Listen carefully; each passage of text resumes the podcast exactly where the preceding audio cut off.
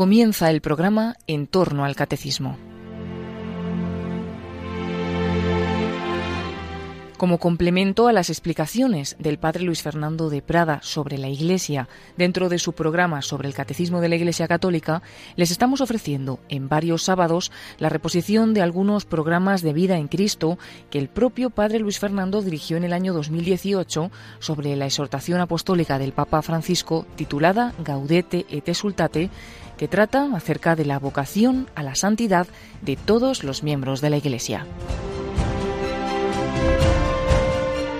Aquí seguimos en Radio María, un servidor Padre Luis Fernando de Prada comentando, prácticamente exponiendo, resumiendo, diciendo alguna palabrita sobre esta exhortación apostólica Gaudete et Exultate del Santo Padre Francisco, con fecha 19 de marzo de 2018, esta exhortación sobre la llamada a la santidad en el mundo actual.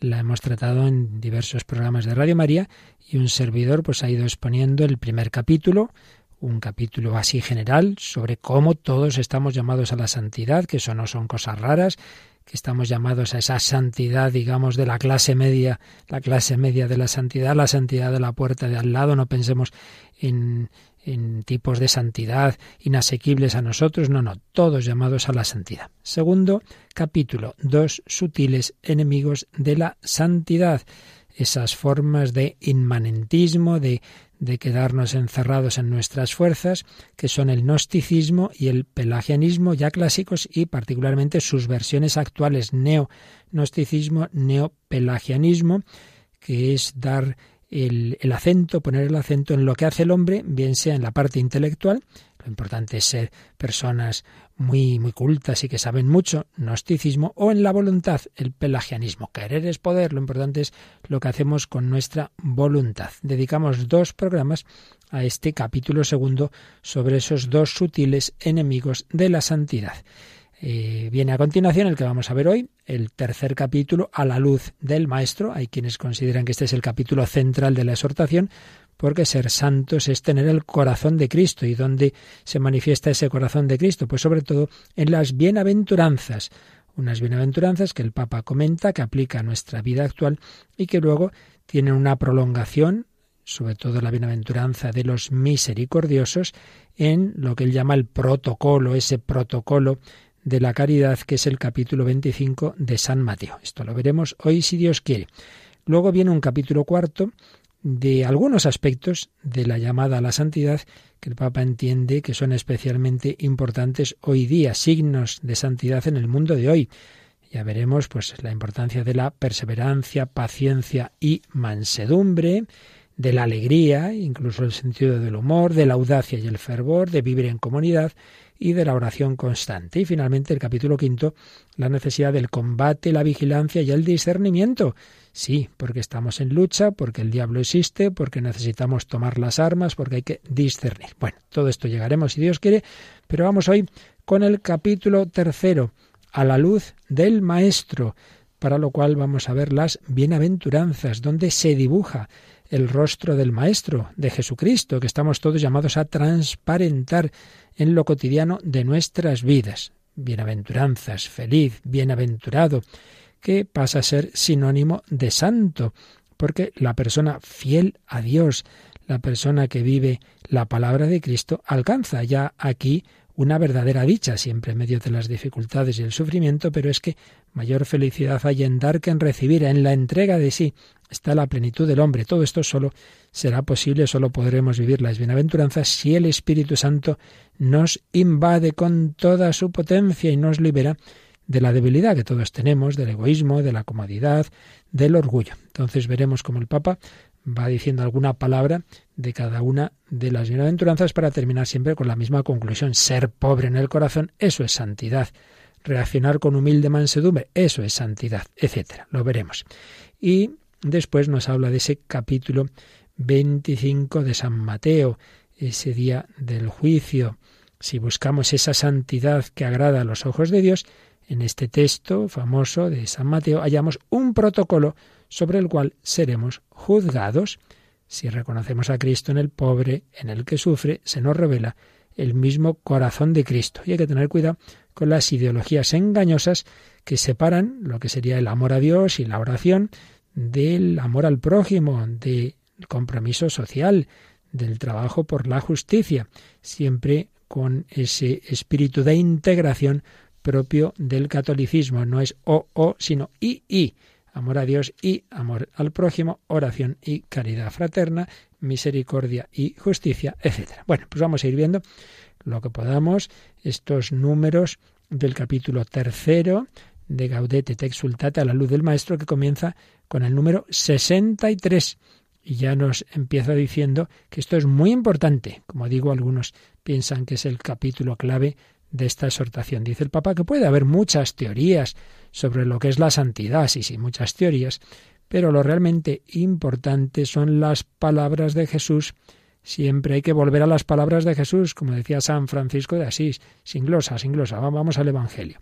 Jesús explicó con toda sencillez qué es ser santos. ¿Cuándo? Pues cuando nos dejó las bienaventuranzas que tenemos en Mateo 5 y en Lucas 6, aunque el Papa va a seguir fundamentalmente San Mateo. Dice que son como el carnet de identidad del cristiano. ¿Cuál es su identidad? ¿Cómo se llega a ser buen cristiano? Pues mire, lo que dice Jesús en las bienaventuranzas es nuestro ideal.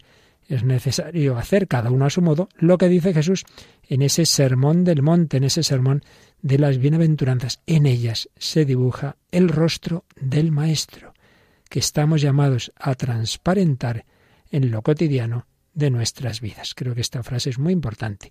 No se trata de que hagamos esfuerzos de tipo ético porque yo tenga tal, tal valor, tal virtud. No, no, si, si es que se trata de que el Espíritu Santo me vaya configurando al corazón de Cristo, que Cristo viva en mí, que su corazón ame en mí, que su rostro se refleje en el mío, que su sonrisa llegue a los demás a través de la mía. Vamos pues a mirar a Jesucristo y sabiendo que por ahí vamos en el camino de la felicidad, porque bienaventurados, felices, la palabra feliz o bienaventurado, dice el número 64, pasa a ser sinónimo de santo, porque expresa que la persona que es fiel a Dios alcanza la verdadera dicha en la entrega de sí.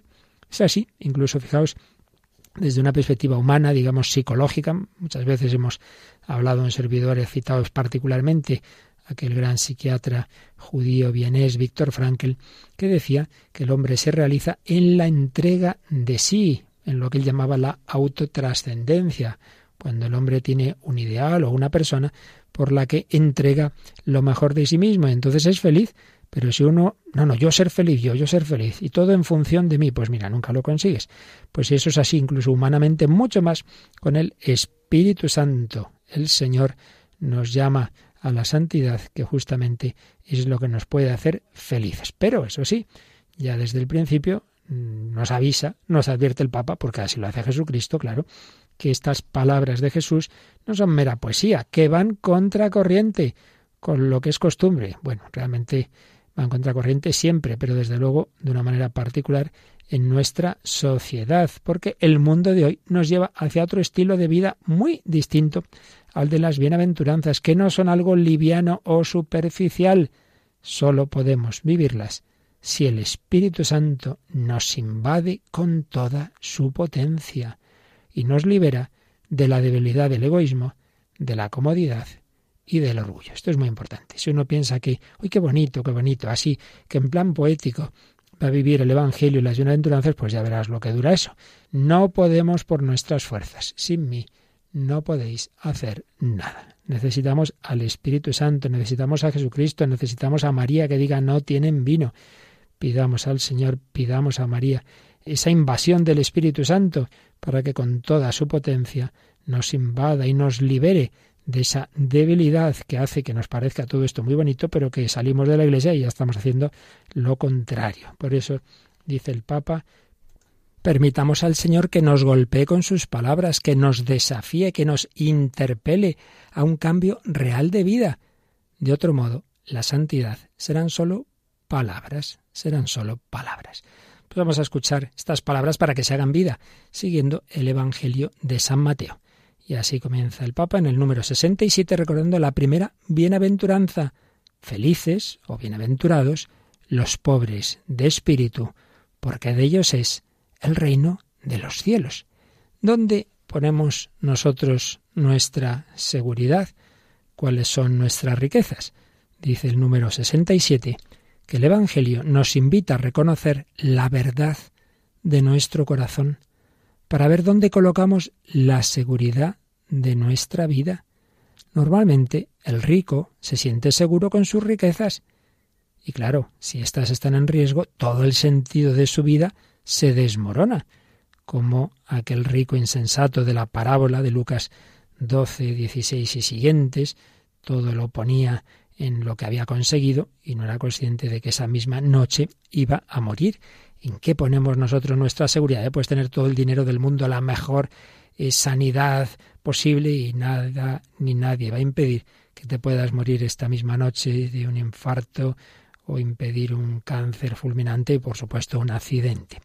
Las riquezas no te aseguran nada, más aún cuando el corazón se siente rico, está tan satisfecho de sí mismo que no tiene espacio para la palabra de Dios, para amar a los hermanos, ni para gozar de las cosas más grandes de la vida. Es lo que le pasaba a aquel otro rico de la parábola de Epulón y Lázaro. Ya estaba muy a gusto con sus banquetes, con sus lino y con todas sus tonterías, y ni miraba que en la puerta tenía a Lázaro, muerto el pobre ahí, con las llagas, eh, los, los perros lamiéndoselas. Estaba encerrado en sí mismo, no había espacio ni para Dios ni para los hermanos. Y así, ese rico se priva de los mayores bienes. Por eso Jesús llama felices a los pobres de espíritu, a los que tienen el corazón pobre, porque ahí puede entrar el Señor. Claro, si uno es rico, tiene ya su, su casa llena, no entra nadie. Si tienes tu corazón lleno, ya para qué necesito de nadie, ni de Dios ni de nadie. Un corazón tan lleno, pues ya no abre su espacio a nadie más.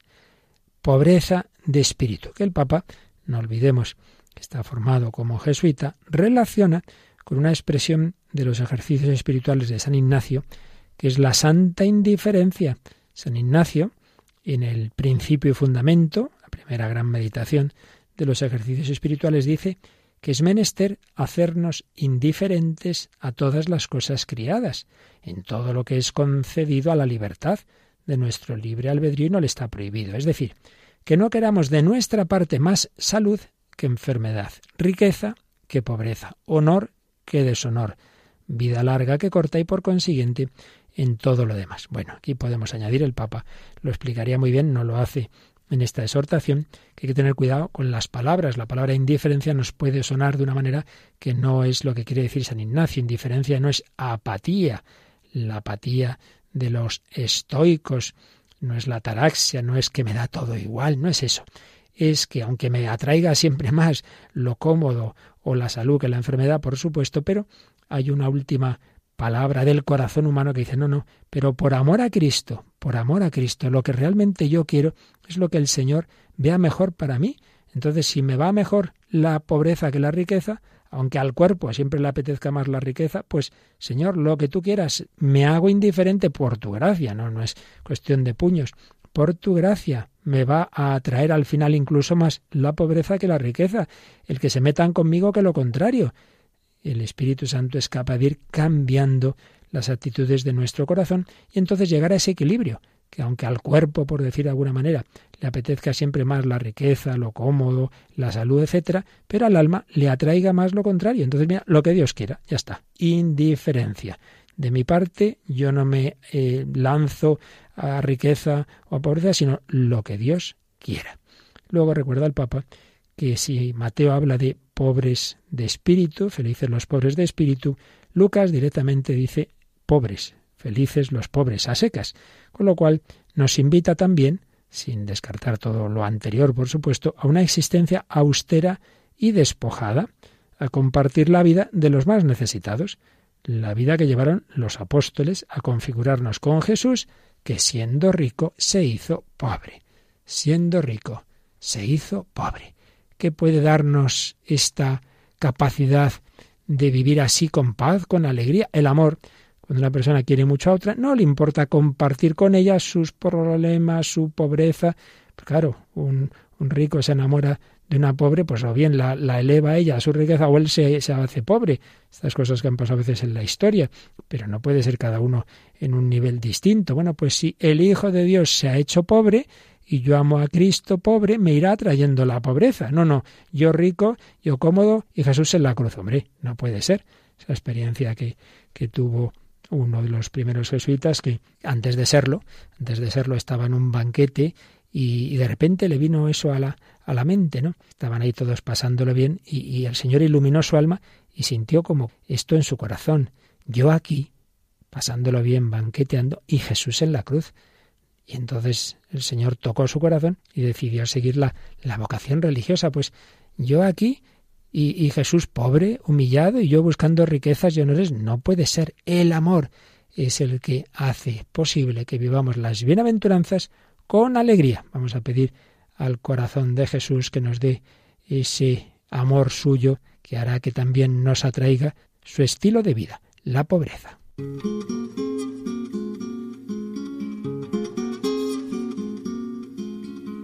No se trata de dignidad, sino de amor hasta el final.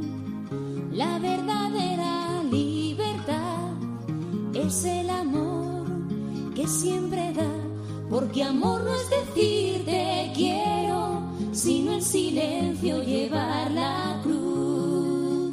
Porque amor no es decir te quiero, es el sendero que abrió Jesús. Se habla de solidaridad,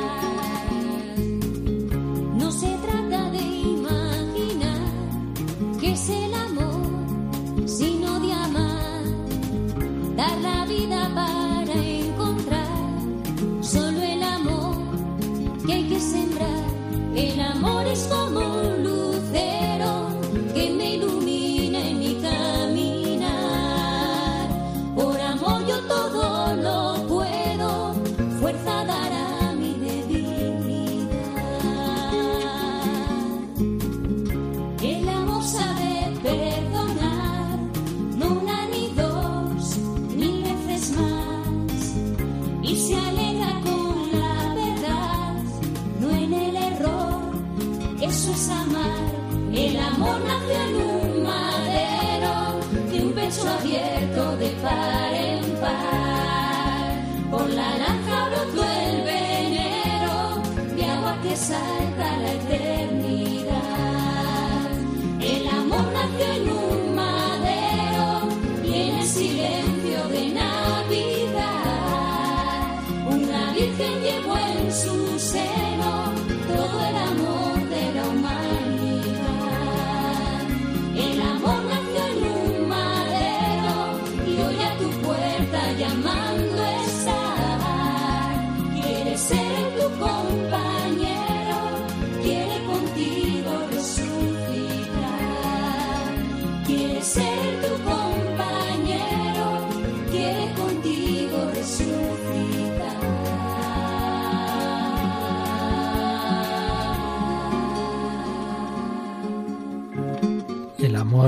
Está llamando a tu puerta. Ser pobre en el corazón, esto es santidad. Con esa frase termina el Papa Francisco su reflexión sobre la primera bienaventuranza. Felices los pobres de espíritu, porque de ellos es el reino de los cielos. Al terminar el número 70 de Gaudete te exultate que estamos comentando hoy en ese capítulo tercero. Siguiente bienaventuranza. Felices o bienaventurados los mansos, porque ellos heredarán la tierra. Es una expresión fuerte en este mundo, que por desgracia es tantas veces un lugar de enemistad, donde se riñe por doquier, donde por todos lados dice el Papa y odio, donde enseguida clasificamos a los demás por sus ideas, costumbres, su forma de hablar o de vestir, es el reino del orgullo y de la vanidad, donde cada uno se cree con el derecho de alzarse por encima de los otros. Y sin embargo, Jesús propone un estilo completamente distinto, la mansedumbre, el que, él practicaba con sus propios discípulos, el que vemos cuando entró en Jerusalén, no en un gran caballo ahí con carros y un ejército, no, no. Mira a tu rey, que viene a ti humilde, montado en una borrica, el domingo de Ramos. Es ese Jesús que dijo, aprended de mí, que soy manso y humilde de corazón. Y si hacemos eso, si aprendemos de aquel que es manso y humilde de corazón, encontraréis descanso para vuestras almas, porque tendremos paz, descanso interior, si vivimos así con mansedumbre y humildad. Pero en cambio, dice el número 72 de Gaudete te exultate, si vivimos tensos, engreídos, terminamos cansados y agotados. Pero en cambio, cuando miramos los defectos de los demás, como los que tenemos nosotros, cuando miramos sus límites y defectos con ternura y mansedumbre, sin sentirnos más que ellos, podemos darles una mano y evitamos lamentos inútiles. Recordemos lo que decía Santa Teresita del Niño Jesús, Santa Teresa de Lisieux. La caridad perfecta consiste en soportar los defectos de los demás y no escandalizarse de sus debilidades. Sí, sí, yo tengo mucho amor, mucho amor, pero no aguanto a mis vecinas, hombre, soportar los defectos de los demás. La mansedumbre que San Pablo menciona como un fruto del Espíritu Santo en Gálatas 5:23. Y si nos preocupan las malas acciones del hermano, y a lo mejor hay que decirle algo, hay que corregirle, hay que hacerlo con espíritu de mansedumbre, dice también en Gálatas 6.1. Piensa que también tú puedes ser tentado. Bueno, pero es que están atacando la fe, tengo que defenderla. Sí, sí, pero hazlo con mansedumbre, dice San Pedro, una de Pedro 3.16. También hay que tratar así a los adversarios, dice San Pablo en segunda Timoteo. Muchas veces nos equivocamos por, por no hacer las cosas así. La mansedumbre es otra expresión de la pobreza interior, porque realmente la pobreza es que yo no me apoyo en mí, sino en el Señor. La pobreza interior de quien deposita su confianza solo en Dios. Por eso comenta el Papa que en la Biblia con frecuencia se usa la misma palabra para referirse a los pobres y a los mansos, la palabra anahuín, los pobres de Yahvé, los pobres, humildes, mansos. Bueno, alguno dirá, sí, claro, pero es que si soy así, pensarán que soy tonto, pensarán que soy tonto. Pues ya sabéis eso que, que, hemos dicho aquí y oído más de una vez, ¿no? Mejor es que nos parezca o que digan que hacemos el primo, mejor es eso que no el, el atacar a los demás y ser demasiado listo, mejor es eso, hacer el primo que no ser un mal hermano. Pues que piensen lo que quieran, pero lo mejor es ser siempre mansos y se cumplirán nuestros mayores anhelos. Los mansos poseerán la tierra, es decir, verán cumplidas en sus vidas las promesas de Dios. Los que esperan en el Señor poseerán la tierra, gozarán de inmensa paz. Ya aquí, ya aquí, antes del cielo, son personas mucho más felices, tranquilas. En cambio, el que está siempre peleándose con todo el mundo, pues hombre, está por dentro mal, tenso, amargado y le puede dar un infarto cualquier momento. El Señor confía en ellos. En ese pondré mis ojos, dice en el profeta Isaías, en el humilde y el abatido, que se estremece ante mis palabras. Por eso, concluye así este apartado. Reaccionar con humilde mansedumbre, eso es santidad. Reaccionar con humilde mansedumbre. Vamos a la tercera bienaventuranza. Felices, bienaventurados los que lloran, porque ellos serán consolados. De nuevo, contraste con el mundo. El mundo nos propone lo contrario. La distracción, el entretenimiento, el disfrute, la diversión, nada. Date buena vida. El mundano ignora, mira hacia otra parte cuando hay problemas de enfermedad o de dolor en la familia o alrededor. El mundo no quiere llorar prefiere ignorar las situaciones dolorosas, esconderlas, entonces se gastan muchas energías por escapar de esas circunstancias donde se hace presente el sufrimiento, se intenta disimular la realidad, pero en la realidad nunca, nunca, dice el Papa, nunca puede faltar la cruz. Mira, hagamos lo que queramos, el dolor llega. Entonces, si lo que intentas es huir, disimularlo, pues te va a perseguir. Lo importante es saberlo afrontar bien. Felices los que lloran, porque ellos serán consolados. Entonces hay que ver las cosas como son realmente. Y esa persona que vive el Evangelio, dice el Papa, se deja traspasar por el dolor y llora en su corazón. Es capaz de tocar las profundidades de la vida y de ser auténticamente feliz. Por eso, en nota a pie de página, el Papa recuerda que la Iglesia siempre ha valorado el don de lágrimas y que ha pedido, Señor, haz brotar de la dureza de nuestros corazones lágrimas de compunción, para que llorando nuestros pecados obtengamos por tu misericordia el perdón. Esa persona es consolada, pero con el consuelo de Jesús y no con el del mundo.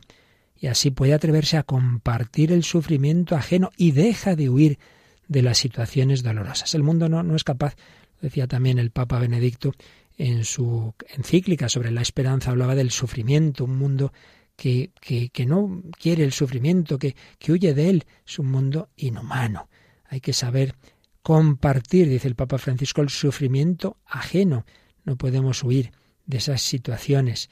Y de ese modo, la persona evangélica encuentra que la vida tiene sentido socorriendo al otro en su dolor, comprendiendo la angustia ajena, aliviando a los demás.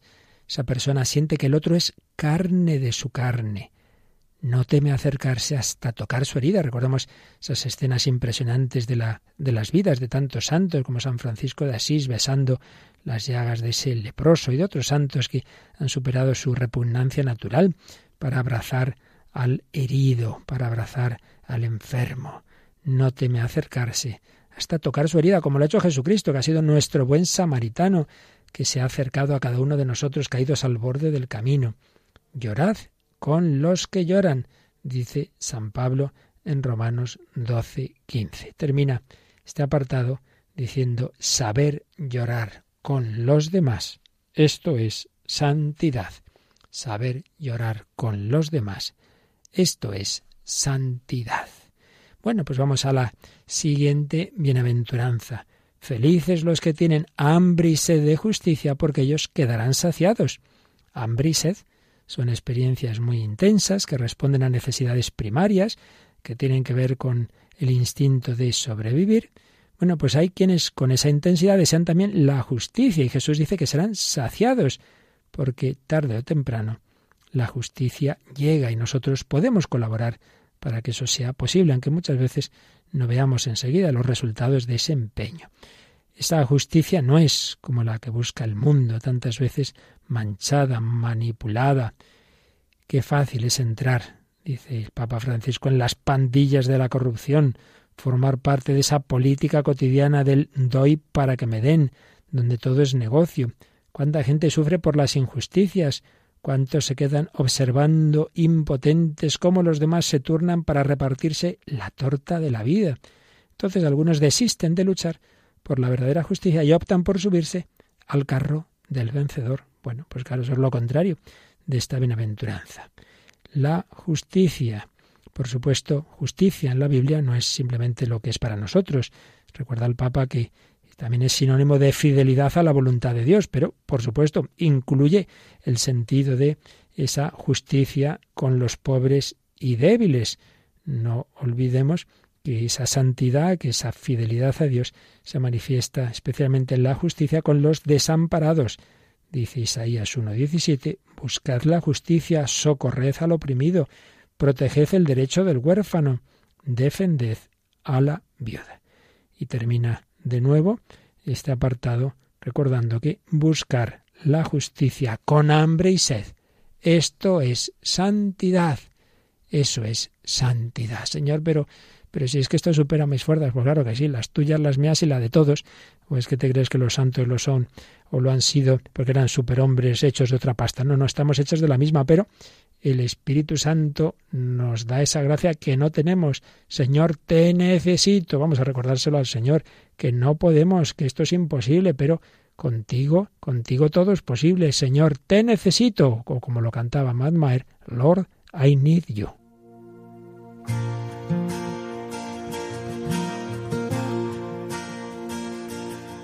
I come, I confess, bowing here, I find my rest. Without you, I fall apart. You're the one that guides my heart.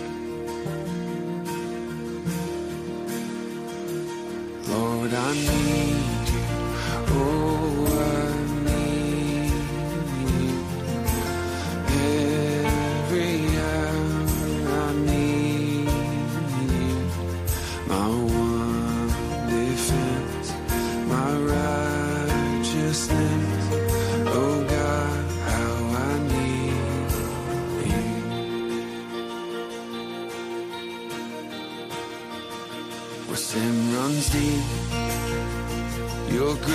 grace is more.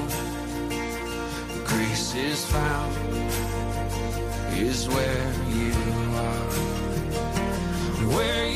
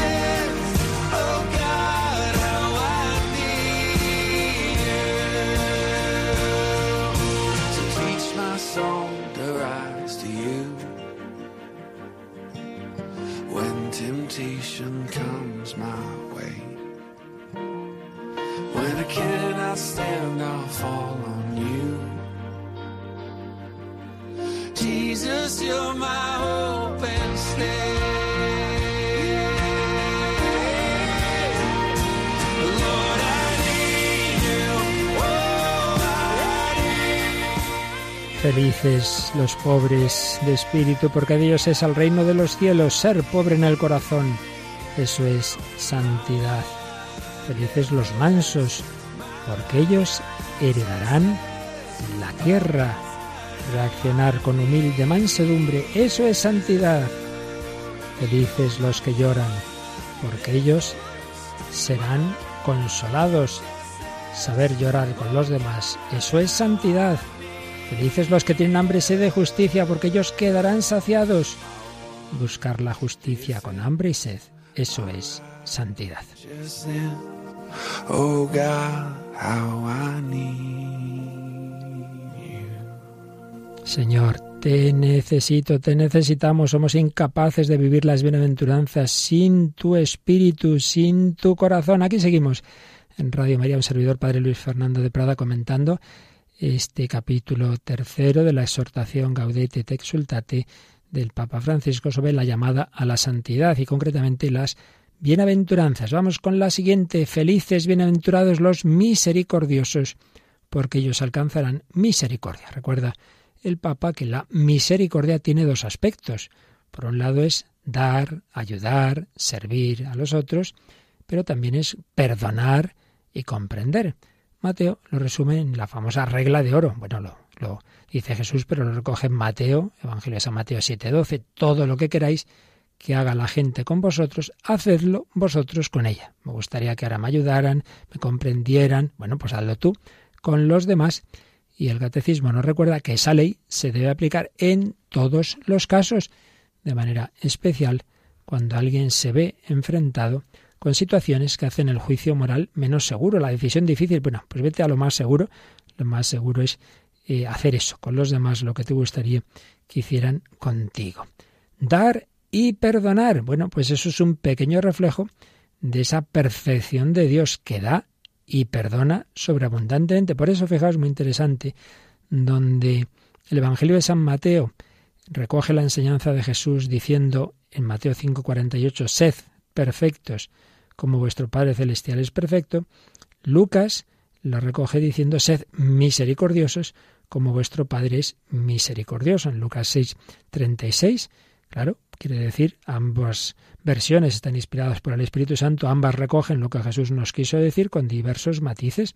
Esa perfección que el hombre puede imitar fundamentalmente es la perfección de la misericordia, porque ¿cómo voy a imitar yo a Dios en su omnipotencia, en, en saberlo todo, no en eso, no? Pero me puedo ir acercando a no juzgar, a perdonar, a eso sí, me puedo ir acercando.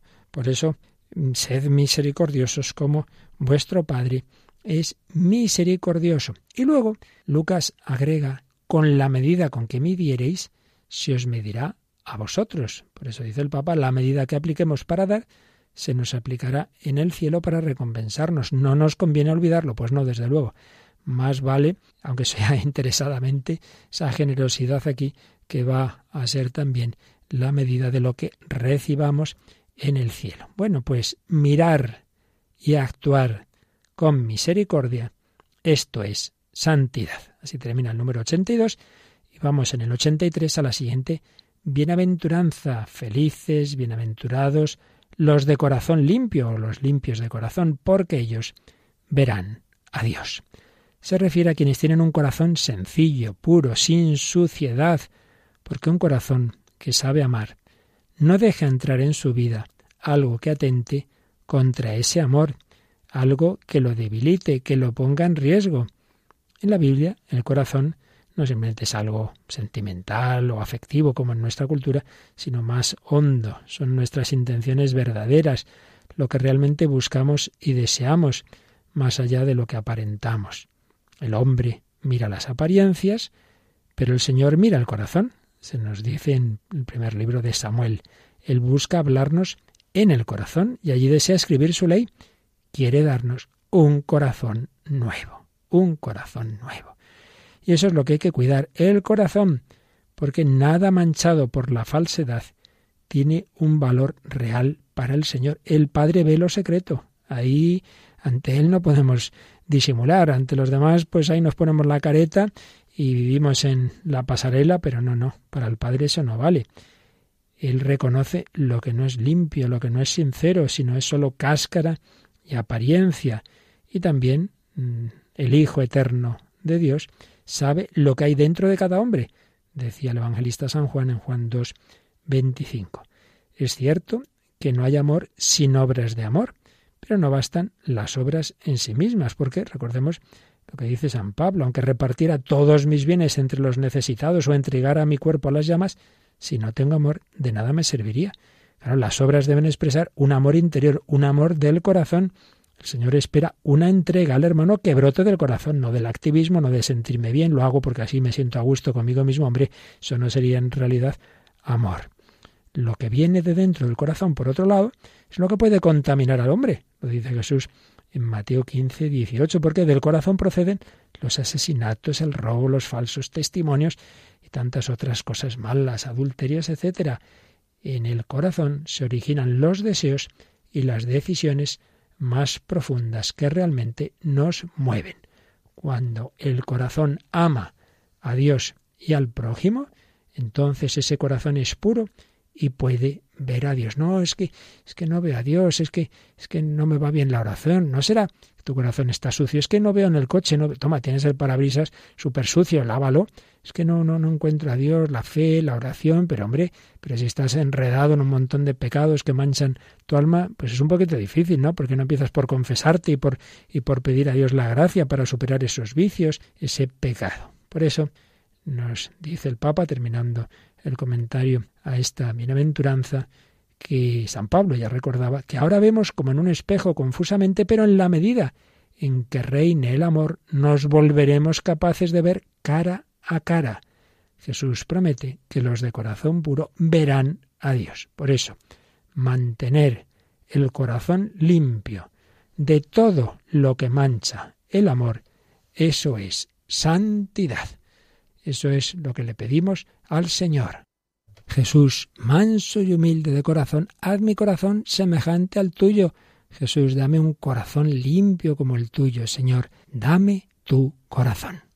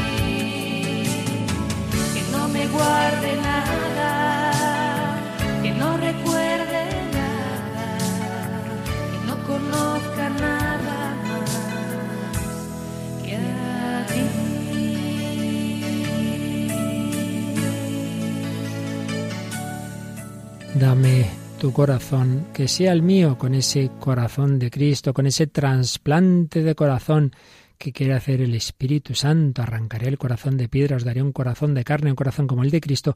Podremos vivir las bienaventuranzas, podrá Él vivirlas en nosotros, podremos tener esa su felicidad en nuestra limitación. Pues vamos a las dos últimas bienaventuranzas que comenta el Papa Francisco en este capítulo tercero de Gaudete et Exultate que estamos comentando aquí en, en Radio María. Felices los que trabajan por la paz, porque ellos serán llamados hijos de Dios. Bueno, el Papa empieza por recordar que hay numerosas situaciones de guerra y no pensemos simplemente en guerra con armas, sino esos enfrentamientos, malentendidos, habladurías, voy a otro y le cuento una historia, la amplío, la difundo y cuanto más daño hago, más a gusto me quedo. El mundo de las habladurías, hecho por gente que se dedica a criticar y a destruir, no construye la paz, dice el Papa. Esa gente es enemiga de la paz y de ningún modo bienaventurada. Y dice algo muy fuerte en una nota a pie de página. La difamación y la calumnia son como un acto terrorista. Se arroja la bomba, se destruye, el atacante se queda feliz y tranquilo, pues es verdad. Has soltado eso, tú te vas y el daño que puede hacer eso. A lo mejor ya nunca se recupera esa persona de esa calumnia, de esa difamación, el daño que le ha hecho eso. Esto es muy diferente, también señala en esa nota, de la nobleza de quien se acerca a conversar cara a cara. Oye, mira, a lo mejor en efecto esa persona está haciendo algo mal, pero, pero díselo, mira a ver cómo ayudarle, pero no a sus espaldas soltar la bomba o tirar la piedra y esconder la mano, como también decimos. Pues bien, frente a esto, los pacíficos, dice el Papa en el número 88 de Gaudete et Exultate, son fuente de paz, construyen paz y amistad social. Es verdad, personas que allá donde van, oye, generan buen ambiente, alegría, unión, otras generan follón enseguida, en divisiones, y ya ha llegado este, menuda, ya se ha organizado, ¿no? Hay personas destructoras de, de los grupos. No, que seamos esas personas que siembran paz en todas partes. Ellos serán llamados hijos de Dios, que dice Jesús a sus discípulos cuando vayan a una casa, a un hogar, que digan paz a esta casa. Y también en otros lugares la palabra de Dios exhorta a cada creyente a que busque la paz junto con todos. Por ejemplo, en 2 Timoteo 2.22 y en la carta de Santiago, el fruto de la justicia se siembra en la paz para quienes trabajan por la paz. Y si en alguna ocasión en nuestra comunidad tenemos dudas sobre lo que hay que hacer, pues procuremos lo que favorece la paz. Dice San Pablo en Romanos 14 y 19, porque la unidad es superior al conflicto. Es una frase, un principio muy del Papa Francisco que ya decía en su exhortación Evangelii Gaudium, la unidad es superior al conflicto, aunque también señala en nota que en algunas ocasiones, pues quizá hay que hablar de algunos problemas, de algún hermano, pero hay que hacerlo siempre con caridad. La pasión deforma la realidad concreta del hecho. El hecho objetivo se transforma en relato, se va transmitiendo cargado de subjetividad, se destruye la realidad y no se respeta la verdad del otro. Cuidado, cuidado.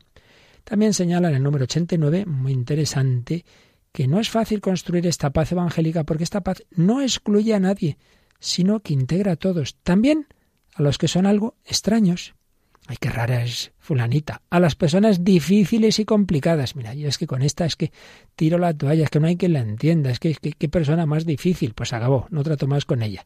No, no, esta paz evangélica no excluye a nadie, integra a los raros, difíciles y complicados, a los que siempre están reclamando la atención para ellos, a los que están muy golpeados por la vida. Por eso son tan raros, hombre, porque han tenido estas personas muchas heridas. Y es como ese perro muy apaleado que es cuando ve a alguien, pues ya reacciona mal. Están muy golpeados por la vida.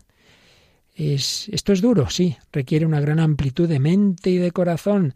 No es un consenso de escritorio, una paz efímera para una minoría feliz, no es un proyecto de unos pocos para unos pocos.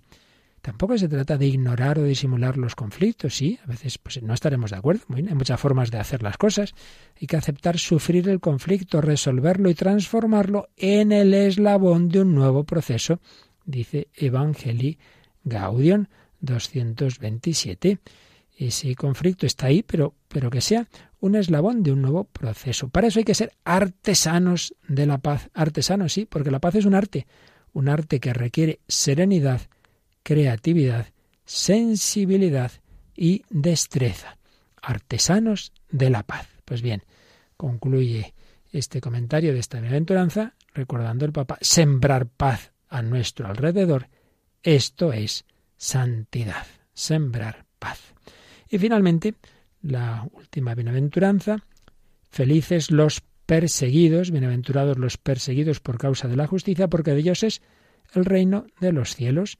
Pues sí, de nuevo, un camino evangélico contracorriente, porque todo esto, pues en este mundo, y de alguna manera en todos, pues da lugar a, al ir contracorriente personas que, que molestan, eh, simplemente por haber luchado por la justicia, por los compromisos con Dios. Claro, si uno prefiere sumergirse, dice el Papa, en una oscura mediocridad, eh, entonces con una vida cómoda, pues, pues claro, entonces no, no se meterán contigo, pero quien quiera salvar su vida la perderá. No se puede esperar para vivir el Evangelio a que todo a nuestro alrededor sea favorable. Bueno, cuando las circunstancias sean mejores, en otro momento, en otra sociedad, si aquí la gente fuera, pero déjate de historias, donde Dios te ha puesto, ahí tienes que vivir el Evangelio, aunque todo esté en contra. San Juan Pablo II decía, y lo cita, Papa Francisco, que una sociedad que hace más difícil la donación, el darse, la solidaridad, es una sociedad alienada, pues sí, ¿qué vamos a hacer? Estamos en esta sociedad y es ahí difícil vivir las bienaventuranzas. Puede llegar a ser algo mal visto, sospechado, ridiculizado. Mira este tonto, siempre haciendo favores, siempre... Aquí parece que, que uno es tonto por, por ser bueno. Bueno, pues que me llamen lo que quieran. Pero vivamos con esa alegría de seguir al Señor. Dice también como la cruz, sobre todo los cansancios y dolores que soportamos por vivir el mandamiento del amor, la cruz es fuente de maduración y de santificación. Pues sí, ya sabemos que hay dificultades, que lo vamos a pasar mal, pero Dios permite la cruz, el mal para nuestro bien, para nuestra santidad. Y cuando el Nuevo Testamento habla de los sufrimientos que hay que soportar por el Evangelio, se refiere precisamente a las persecuciones. Eso sí, claro, Estamos hablando de las persecuciones que vienen por seguir a Cristo, no de las que podamos ocasionarnos nosotros mismos con un modo equivocado de tratar a los demás, dice el número 93. Y es que, claro, un santo no es alguien raro, lejano, que se vuelve insoportable por su vanidad, su negatividad, sus resentimientos. A veces se hace antipático, se meten con él, pero no por ser cristiano, sino, hombre, por ese estilo de vida. Los apóstoles no eran así.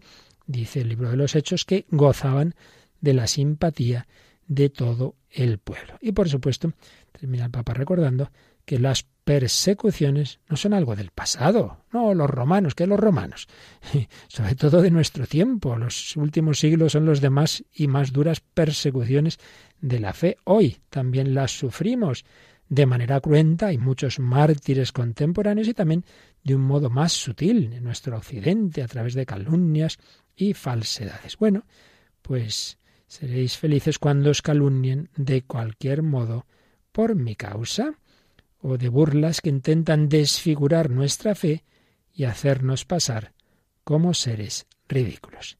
Y concluye el Papa que aceptar cada día el camino del Evangelio, aunque nos traiga problemas, eso es santidad. Y así termina este comentario a las bienaventuranzas para luego desarrollarlo eh, haciendo ver que la bienaventuranza de felices los misericordiosos, pues es la que está de fondo de eso que llama el protocolo sobre el cual seremos juzgados. Mateo 25, tuve hambre, me disteis de comer, tuve sed, me disteis de beber. Entonces va a desarrollar esa misericordia, esas obras de misericordia, comentando ese capítulo 25. Pero eso lo vamos a dejar ya para otro día. Hoy nos quedamos pidiendo al Señor vivir cada día un poquito más con su gracia. Nosotros somos incapaces. Vivir las bienaventuranzas, Señor, haznos instrumentos de tu paz. Señor, danos tu corazón. Señor, danos tu espíritu para que yo difunda ese buen olor de Cristo, ese estilo de vida, la paz, la alegría, el amor, la mansedumbre, la pobreza. Hazme instrumento de tu paz.